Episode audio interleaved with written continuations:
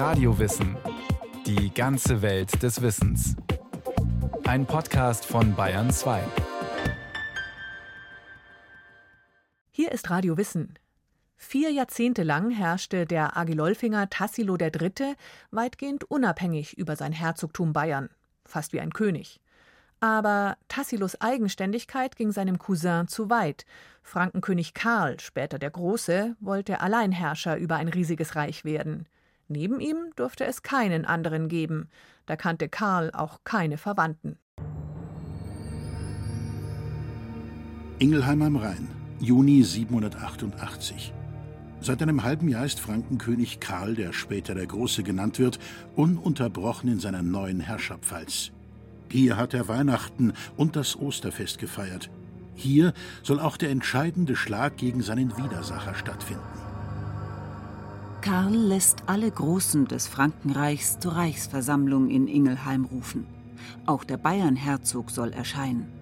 Und Tassilo III., seit 40 Jahren Herrscher über Bayern, kommt mit Frau und Kindern und seinem Fürstenschatz. Es wird die letzte Reise der Herzogsfamilie werden. Denn auf der Ingelheimer Reichsversammlung macht Karl der Große seinem sieben Jahre älteren Cousin Tassilo den Prozess. Untreu sei der Bayer gewesen, heißt es, und nicht nur einmal. Tassilo, der böse Mensch, halte sein Wort nicht. Sogar mit den Awaren habe er gemeinsame Sache gemacht. Und dann war da noch jenes todeswürdige Verbrechen der Fahnenflucht, angeblich begangen 25 Jahre zuvor. Nur der unendlichen Güte des gnädigen Königs Karl ist es zu verdanken, dass der treulose Bayer mit dem Leben davonkommt. Begnadigt zu ewiger Klosterhaft. So steht es später in den Reichsannalen, die zwei Jahre nach dem Ingelheimer Prozess von einem unbekannten Autor verfasst wurden. Diese Reichsannalen sind die Hauptquelle für das Ingelheimer Geschehen. Allerdings eine höchst einseitige, man könnte auch sagen, sie sind karolingische Propaganda. Denn die Reichsannalen dienen vor allem dazu, die offizielle Sichtweise des Königshofs wiederzugeben. Dazu gehört auch, den Schauprozess von Ingelheim im Nachhinein zu rechtfertigen. Dass der Ausgang des Verfahrens von vornherein feststand, darüber sind sich die Wissenschaftler heute einig. Doch was war der Hintergrund für diesen klug inszenierten Justizmord, wie der Landeshistoriker Andreas Kraus die Ausschaltung des Bayernherzogs einst nannte? Die Antwort ist banal. Tassilo war zu mächtig geworden. Obwohl Bayern formal zum Frankenreich gehörte, hatte er jahrzehntelang unabhängig geherrscht. Väterlicherseits stammt Tassilo III. aus dem traditionsreichen Geschlecht der Agilolfinger, einer Familie, die älter und ehrwürdiger ist als die des Karolingers Karl. Die Agilolfinger stellen schon seit dem 6. Jahrhundert Herzöge und Könige. Alemannische, langobardische und nicht zuletzt bayerische. Im 8. Jahrhundert heißt es im bayerischen Stammesrecht der Lex Bajuvariorum der Herzog, der dem Volke vorsteht, kam immer aus dem Geschlecht der Agilolfinger und wird es immer sein. Die Agilolfinger sind also ein ganz besonderes Adelsgeschlecht, sagt der international renommierte Mittelalterhistoriker Herwig Wolfram, emeritierter Geschichtsprofessor der Universität Wien. Schon im 7. Jahrhundert werden die Agilolfinger erwähnt als Gegner der Frankenkönige. Und das ist das Besondere, dass im 7. Jahrhundert die Merowinger, also das fränkische Königsgeschlecht, und die Agilolfinger, die ein fränkisches Geschlecht zunächst sind, die einzigen sind, die einen Geschlechternamen haben. Die heute sogenannten Karolinger hingegen waren Emporkömmlinge. Als politisch höchst einflussreiche Hausmeier hatten sie zwar schon seit Jahrzehnten die Macht in Franken, aber erst 751 konnten sie den Merowingern auch die fränkische Königswürde abnehmen. Der Gegensatz zwischen Agilolfingern und Karolingern liegt auf der Hand. Das Pikante dabei, Tassilo III. ist ein Spross beider Sippen. Kein Wunder, dass schon seine Geburt im Jahr 741 ein echter Skandal ist. Tassilos Vater, Bayernherzog Odilo aus dem schwäbischen Zweig der Agilolfinger, hatte sich mit den Großen Bayerns überworfen und musste an den Hof des Karolingers Karl Martell fliehen. wo er sich prompt einen Fehltritt erlaubte. Dort hat er der Tochter Karl Martells Hiltrud so intensive Verehrung erzeugt, dass er sie schnell noch mit Hilfe einer Verwandten vom Hof Karl Martells loseisen konnte, damit sie ihren Sohn Tassilo in Bayern zur Welt bringt. Odilo und die schwangere Hiltrud flohen also zurück nach Bayern. Hiltruds Brüder Pippin und Karlmann aber waren von dieser Heirat und dem neuen Stammhalter alles andere als begeistert. Denn der kleine Tassilo war zunächst der einzige männliche Erbe nach Karl Martell. Erst sieben Jahre später sollte Pippins Sohn zur Welt kommen. Jener Karl, der dann zum Erzfeind seines Cousins Tassilo wurde und der schließlich als Kaiser Karl der Große zum mächtigsten Mann Europas aufstieg. Tassilo ist erst sieben Jahre alt, als sein Vater Odilo stirbt. Mutter Hiltrud übernimmt die Vormundschaft des Buben, der nun formal Bayernherzog ist. Im Hintergrund aber lauern die machthungrigen Brüder Hiltruds, also Tassilos karolingische Onkel. Zunächst greift Onkel Grifo auf das bayerische Herzogtum zu, unterstützt von alemannischen und bayerischen Adligen. Doch da grätscht Onkel Pippin dazwischen. Er wird Tassilos direkter Vormund, als bald darauf auch dessen Mutter stirbt. Der 13-Jährige wächst also am Hof König Pippins auf. Kindheit und Jugend freilich sind kurz im Frühmittelalter.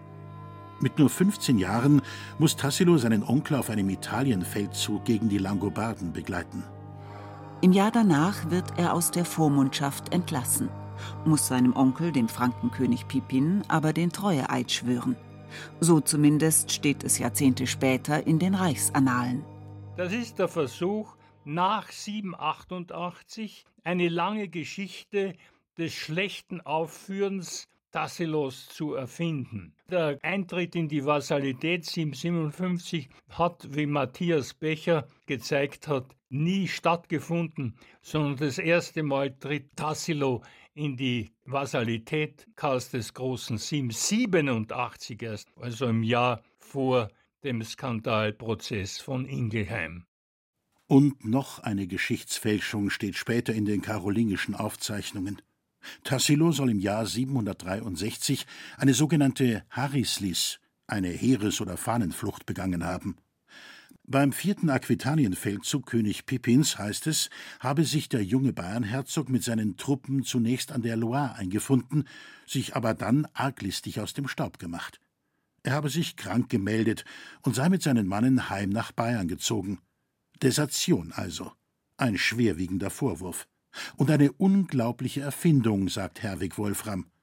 Man stelle sich nur mal vor, der gute Tassilo mit nicht gerade einem riesigen bayerischen Gefolge marschiert fröhlich durch das ganze Süddeutschland über den Rhein hinweg bis an die Loire. Dort dreht er dem Onkel die lange Nase und kehrt fröhlich heim, ohne dass ihm irgendwas damals passiert wäre. Das ist so unverständlich. Das ist einfach unmöglich. Nur 763 muss irgendetwas passiert sein. Es kam zum Bruch. Wahrscheinlich hat Tassilo überhaupt nicht das Aufgebot befolgt, sondern war in Karantanien beschäftigt, weil es dort zu einem Aufstand gekommen ist. Karantanien, das heutige Kärnten mit Teilen Sloweniens und der Steiermark. Dass Tassilo also dort und nicht an der Loire war, würde erklären, warum sein angeblicher Treuebruch damals keine Konsequenzen nach sich zog. Obwohl der junge Bayer durchaus bereit war, die Seiten zu wechseln, von der karolingischen auf die der langobardischen Gegner. Der Grund? Er will sein Herzogtum vor der aggressiven Expansion der fränkischen Verwandtschaft schützen. 764 heiratet Tassilo die Tochter des Langobardenkönigs Desiderius. Er vergrößert damit sein Territorium und bekommt eine starke, selbstbewusste Frau. Luitpirk ist eine Virga regalis, ein königlicher Spross, wie es auf dem Tassilo-Kelch heißt, der heute im oberösterreichischen Kloster Kremsmünster aufbewahrt wird. Auch Tassilo selbst wird auf diesem einzigartigen frühmittelalterlichen Kunstwerk erwähnt als Dux Fortis, als tapferer und starker Herzog. Und das Völlig zu Recht.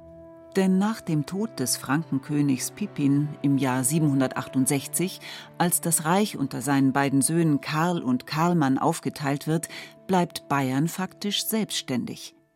Das ändert sich auch drei Jahre später nicht, als Karlmann stirbt und Karl zum Alleinherrscher des ganzen Frankenreichs aufsteigt. Ungestört betreibt der Bayernherzog Tassilo mit Hilfe von Kirche und Klöstern seine eigene Außenpolitik. Zum Beispiel bei der Slawenmission, als er in den Alpen einen erbitterten Kampf gegen die heidnischen Karantanen führt. Mit diesen Klosterbischöfen oder Abtbischöfen wie Virgil ist es ihm möglich, das äh, doch relativ große Karantanien zu christianisieren und das, was sein Vater begonnen hat, nämlich die Unterstellung Karantaniens unter das bayerische Herzogtum, durchzuführen und zu festigen. In jenen Jahren ist Tassilo III. auf dem Höhepunkt seiner Macht. Er hat nicht nur langobardische Bündnispartner, sondern auch den Papst an seiner Seite. Der tauft und salbt an Pfingsten 772 Tassilos siebenjährigen Sohn Theodor. Dieses Zeichen göttlicher Gnade, erstmals für einen Prinzen aus einer nicht königlichen Familie, stärkt die Herrschaft der Agilolfinger. Auch innenpolitisch baut Tassilo sein Land und seine Macht aus.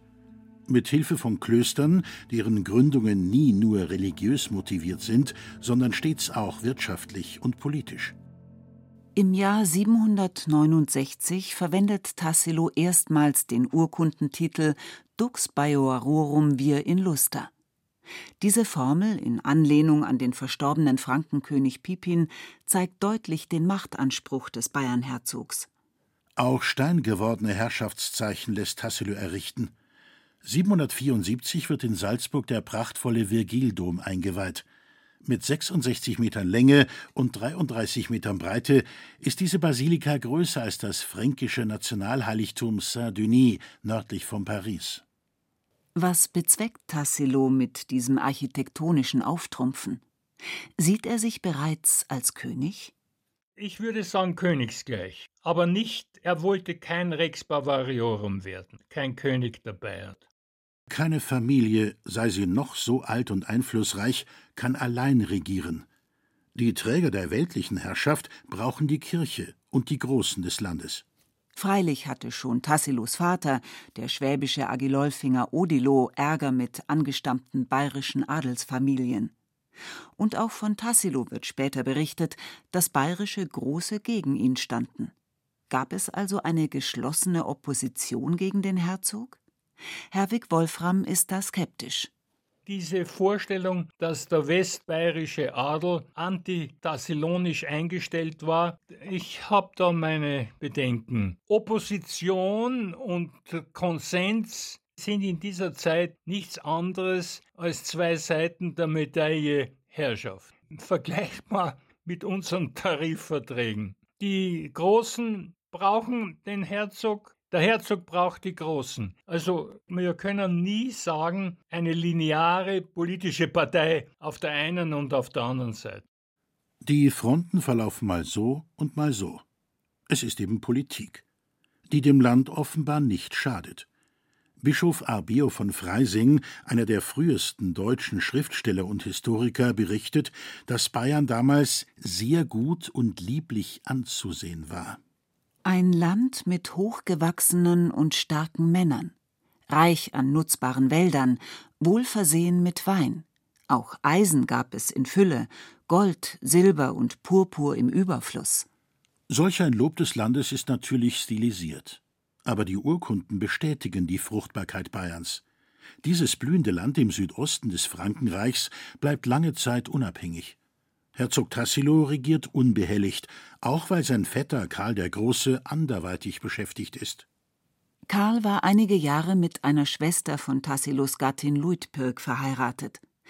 Aber eines Tages verstößt der Franke seine langobardische Ehefrau recht unwirsch, unterwirft das langobardische Königreich seines Schwiegervaters Desiderius und beherrscht fortan Nord- und Mittelitalien. Er wird zur Schutzmacht des Papstes. Und beginnt 772 einen 30 Jahre dauernden grausam geführten Missionierungskrieg gegen die Sachsen. Den Bayernherzog lässt er zunächst in Ruhe. Tassilo seinerseits mischt sich nicht in Karls Italienpolitik ein, obwohl der Langobardenkönig Desiderius ja auch sein Schwiegervater und engster Verbündeter ist. Mehr noch. Tassilo erweist seinem Vetter Karl die Treue, unterstützt ihn sogar mit Truppen, als der König 778 einen Feldzug ins arabisch besetzte Spanien unternimmt. Auch die Blutsverwandtschaft scheint die beiden zu verbinden. Immerhin ist Karls neue Gattin Hildegard eine Cousine von Tassilo. Doch der machthungrige Frankenkönig Karl verliert seine Ziele nie aus den Augen. Eines Tages, als er die Sachsen einigermaßen im Griff hat, knöpft er sich seinen bayerischen Cousin vor. Denn der Bayernherzog tritt allzu selbstbewusst auf, auch außenpolitisch, etwa gegenüber den Awaren im heutigen Westen Ungarns.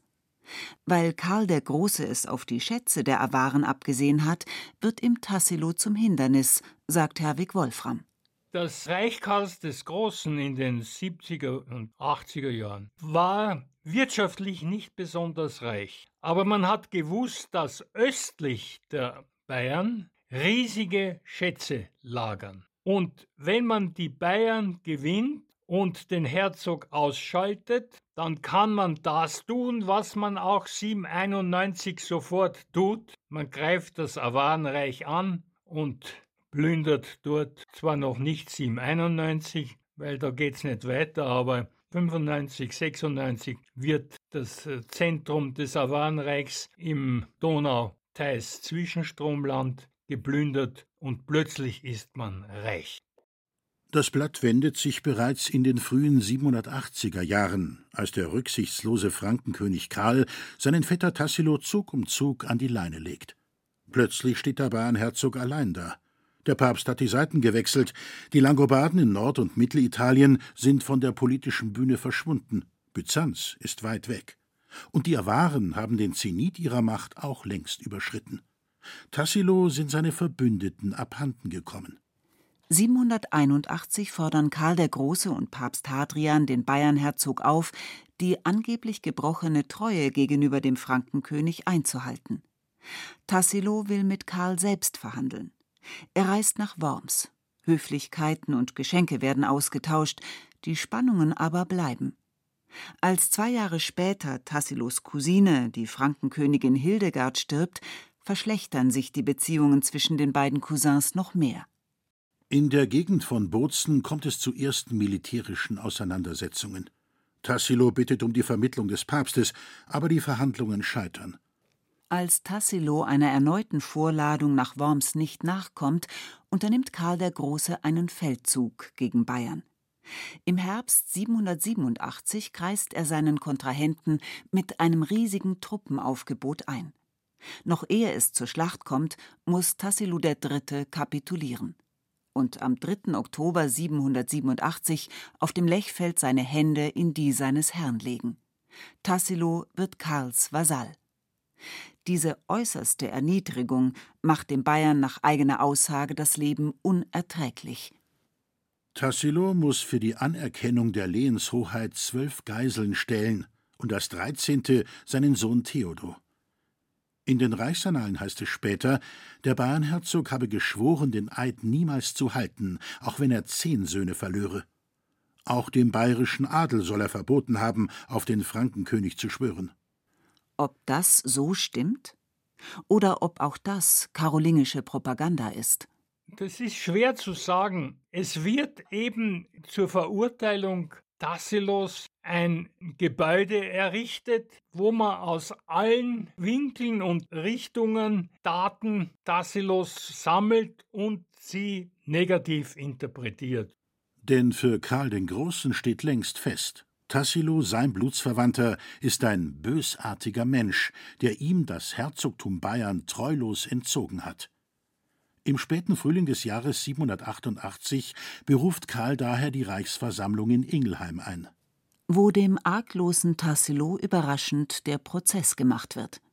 Vordergründig wegen seiner Verbindungen zu den Awaren. Aber das reicht natürlich nicht. Auch seine angebliche Mitwisserschaft an einem süditalienischen Aufstand der Langobarden lässt sich nicht beweisen. Deshalb muss Karl der Große auf ein 25 Jahre zurückliegendes Ereignis zurückgreifen, die angebliche Fahnenflucht im Jahr 763. In den offiziösen Reichsannalen heißt es, königstreue bayerische Adlige hätten Tassilos Tod gefordert. Andere Quellen berichten, Karl selbst habe den Schauprozess vorangetrieben. Auch zur Abschreckung, meint Herwig Wolfram. Bei der Verurteilung Tassilos in Ingelheim sind auch die Thüringer und die Sachsen und alle anderen, die die Lingua Theodisca sprechen, bitte nicht als Deutsch übersetzen, sondern als Germanisch, die die Lingua Theodisca sprechen, werden versammelt, um zu sehen, wie es euch gehen wird, wenn ihr weiterhin Widerstand leistet. Also das ist schon politisch beachtenswert. Eine großartige Inszenierung. Karl der Große mimt den milden Herrscher und begnadigt Tassilo und dessen ganze Familie zum Klostertod, also zu lebenslanger Haft hinter den dicken Mauern verschiedener europäischer Klöster.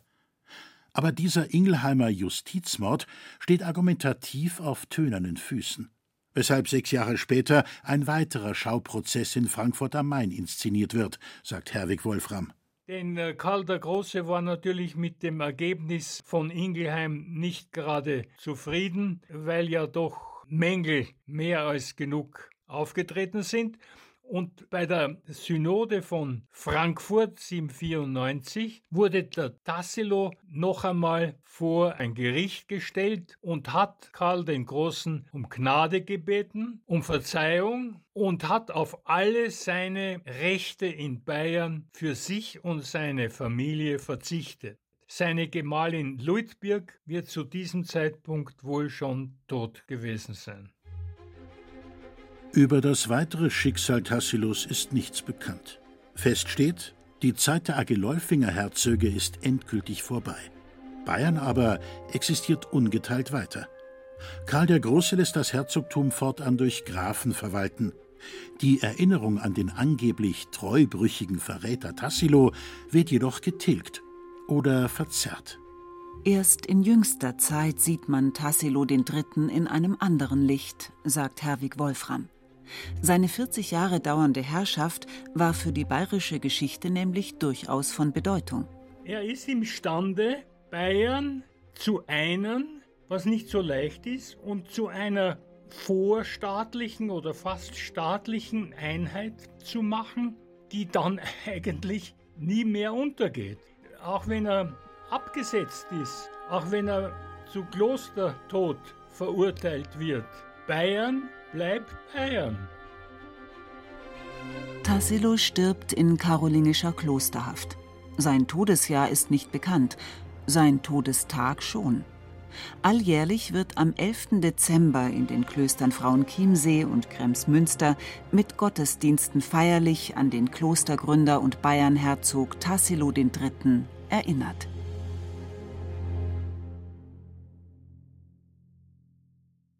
Das war Radiowissen, ein Podcast von Bayern 2. Autor Thomas Grasberger, Regie Rainer Schaller. Es sprachen Rahel Comtes, Christian Jungwirth und Peter Lersch, Technik Roland Böhm, Redaktion Thomas Morawetz.